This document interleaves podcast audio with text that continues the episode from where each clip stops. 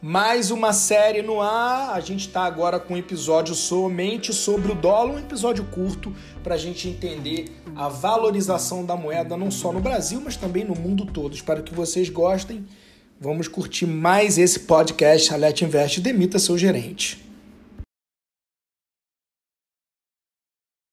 Vamos falar sobre o dólar, essa variável muito complexa que quase ou ninguém consegue projetar, mensurar. O Admar Baixa, o economista famoso, que trabalhou lá na equipe econômica do Plano Real do, durante, o, durante o governo Itamar Franco, ele tem uma frase espetacular para o dólar. Né? Ele diz que Deus inventou a taxa de câmbio para humilhar os economistas. Nunca se sabe para onde ele vai. É isso mesmo.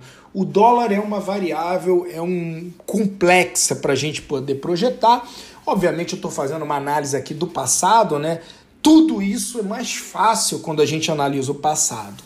Primeira coisa que a gente vai analisar nesse atual nível de dólar a cinco reais é como foi o processo. A gente tem juros, né, uma queda de taxa de juros no Brasil que começa a cair lá de 2015, 2016 para cá e vai diminuindo a diferença entre os juros do mundo. Antes, quando a gente tinha juros na economia brasileira alto, ficava muito mais fácil para os investidores estrangeiros mandarem dinheiro para o Brasil, mandarem dólares para o Brasil para que fossem investidos aquela taxa de juros altos e depois ele voltava com esse dinheiro para o seu país de origem. Ou seja, ele tinha um ganho nessa diferença de juros. Por quê? Porque lá nos Estados Unidos, lá na Europa, em outros países, os juros já estavam baixos. Obviamente, eles precisam remunerar aquele capital, tem pessoas ali que investem, por exemplo, em fundos de pensão e aqueles fundos, aqueles gestores vão buscar taxas em outros países onde estejam com as taxas altas.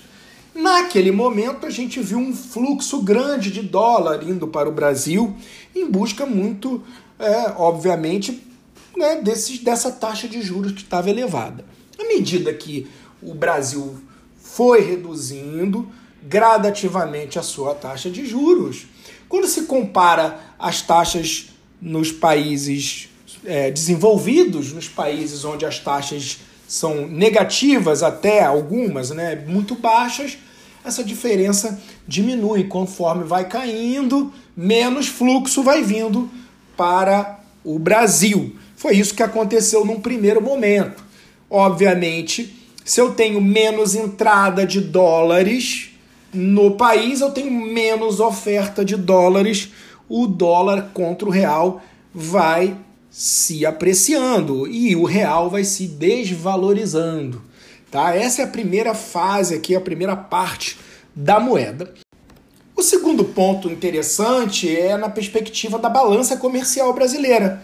Obviamente, o Brasil tem uma balança deficitária, ou seja, a gente importa muita coisa e precisa pagar por isso todas as compras que o Brasil faz no exterior, a gente precisa pagar em dólares. Obviamente, o governo brasileiro demanda dólares para poder fechar essas contas. Na demanda de dólares, o preço sobe. Então, nós não podemos pagar uma compra no exterior com reais. A gente precisa simplesmente trocar reais por dólares. E aí a gente faz com que o dólar se valorize. Por fim, os efeitos do coronavírus e do próprio choque no petróleo né, fizeram com que os investidores fossem atrás de títulos, de ativos mais seguros.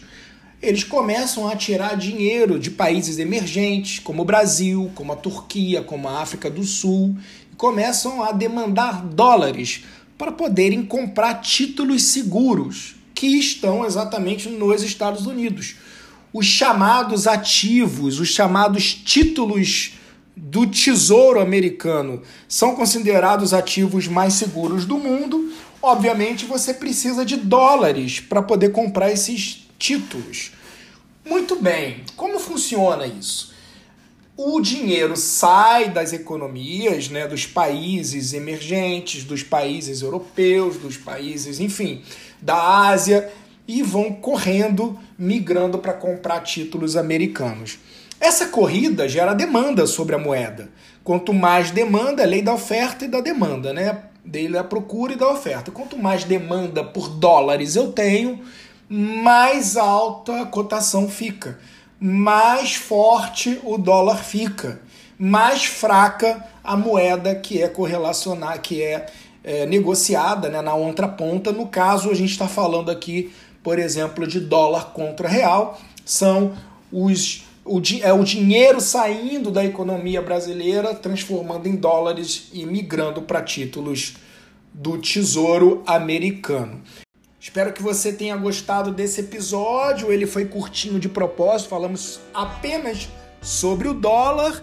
E a gente continua com a nossa série especial sobre o coronavírus e os impactos no mercado financeiro global. Obrigado por você ter escutado. Demita seu gerente.